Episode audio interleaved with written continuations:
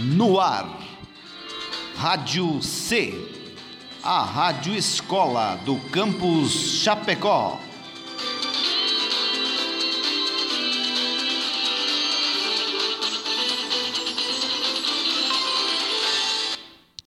Aviso: o programa que você ouvirá a seguir não foi gravado nos estúdios da Rádio C. As pessoas envolvidas nesse projeto gravaram os áudios deste programa de suas respectivas casas, respeitando as orientações de combate e prevenção do Covid-19.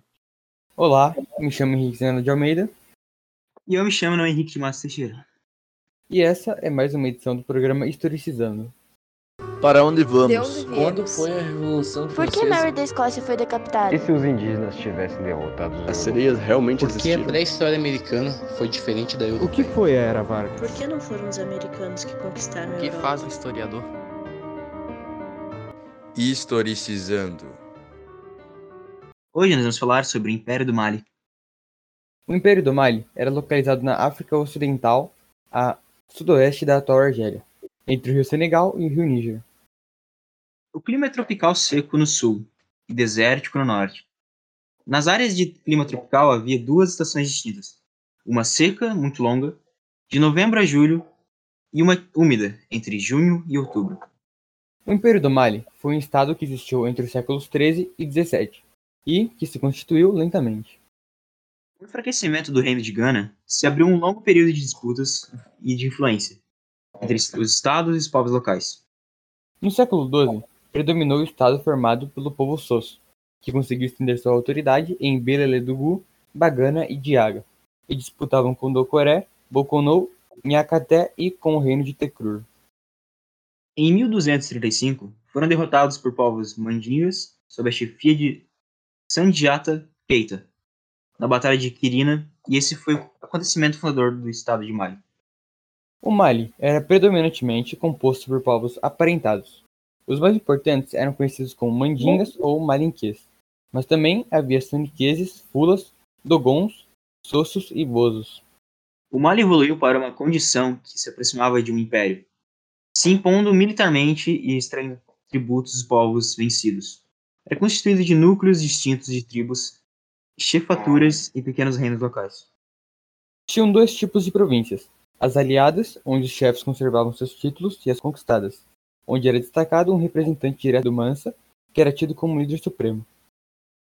A hegemonia do Império de Mali se deveu a diversos fatores: a existência de um poderoso exército com arqueiros, lanceiros e cavaleiros, uma eficiente estrutura administrativa e o controle da exploração de ouro das rotas de comércio transariano.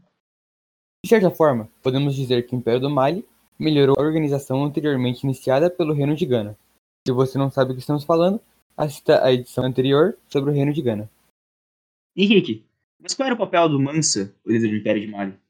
O Mansa, ele era o líder supremo, o executor das decisões coletivas, aplicador da justiça e o representante máximo dos costumes ancestrais da comunidade. Ele residia na capital Niane e a sucessão ocorria por linhagem materna. Por sua vez, a sociedade era dividida em camadas sociais. Tinha os nobres, os imperadores sua família, os homens livres, comerciantes, artesãos e pequenos agricultores, e os prisioneiros de guerra. O surgir do Império de Mali se deu com Kanka Musa, no século XIV. Ele ampliou as áreas de influência, os contatos comerciais e culturais e, sendo islâmico, realizou a peregrinação a Meca. Você sabia que nessa peregrinação, Mansa Musa e sua comitiva levaram tanto ouro que ele se tornou temporariamente menos raro que a prata? Isso é só uma curiosidade para a gente perceber a riqueza desse império, mas isso não foi tudo que Kanka Musa fez. Depois de retornar, Mansa Musa trouxe sábios, poetas e conhecedores da lei muçulmana para que ensinassem nas mandraças, eram escolas corânicas. Além disso, nas cidades de Tambuktu e Diané, ele ergueu edifícios religiosos, palácios, iniciando traços da arquitetura sudanesa, em argila com deslumbrantes arabescos que são utilizados até hoje. Além dos eruditos e religiosos islâmicos, também havia espaço para os djeli ou griot, conhecedores de costumes seculares locais. Assim convinham aspectos das religiões tradicionais, politeístas, e o culto dos antepassados, e também as novas práticas religiosas introduzidas pelos islâmicos. Na metade do século XIV, o império começou a enfraquecer por causa da grande dificuldade de gerir um império tão grande. Enquanto a Mansa Mangã governava Tumbuktu, foi atacado pelos povos Mosses, e só houve recuperação sobre o governo de Mansa Suleiman, que enfrentou diversas rebeliões.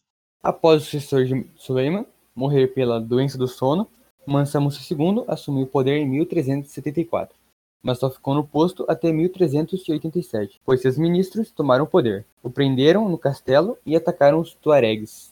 Os ministros tinham muitas rivalidades dentro do palácio, as quais muitas vezes eram resolvidas com assassinatos, o que diminuiu ainda mais a autoridade dos Mansas. Os ministros também alteraram as regras de sucessão. Anteriormente, o título de Mansa era passado de irmão para irmão, mas com a difusão do Islã, se tornou de pai para filho. Para concluir esse programa da história do Império de Mali, vamos conversar rapidamente com a convidada, a historiadora Joana Portela. Olá, Joana.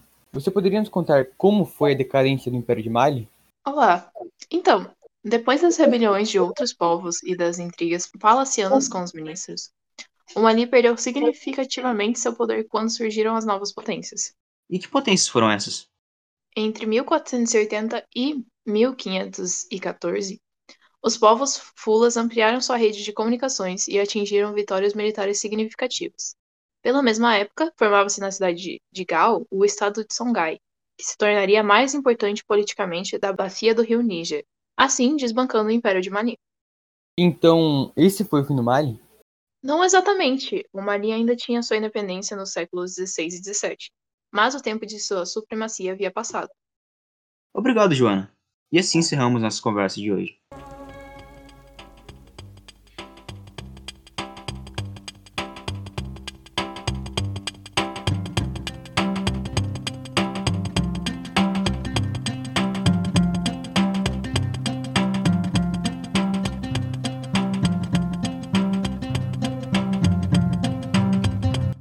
Essa foi mais uma edição do programa Historicizando. E hoje falamos sobre o Império do Mali. Produção, direção e conteúdo, Henrique Zanel de Almeida. Naum Henrique de Massa Teixeira e professora Emily Lonardi. Participação especial, Joana Alves Portela. Edição, gravação e mixagem, Mariana Matoso.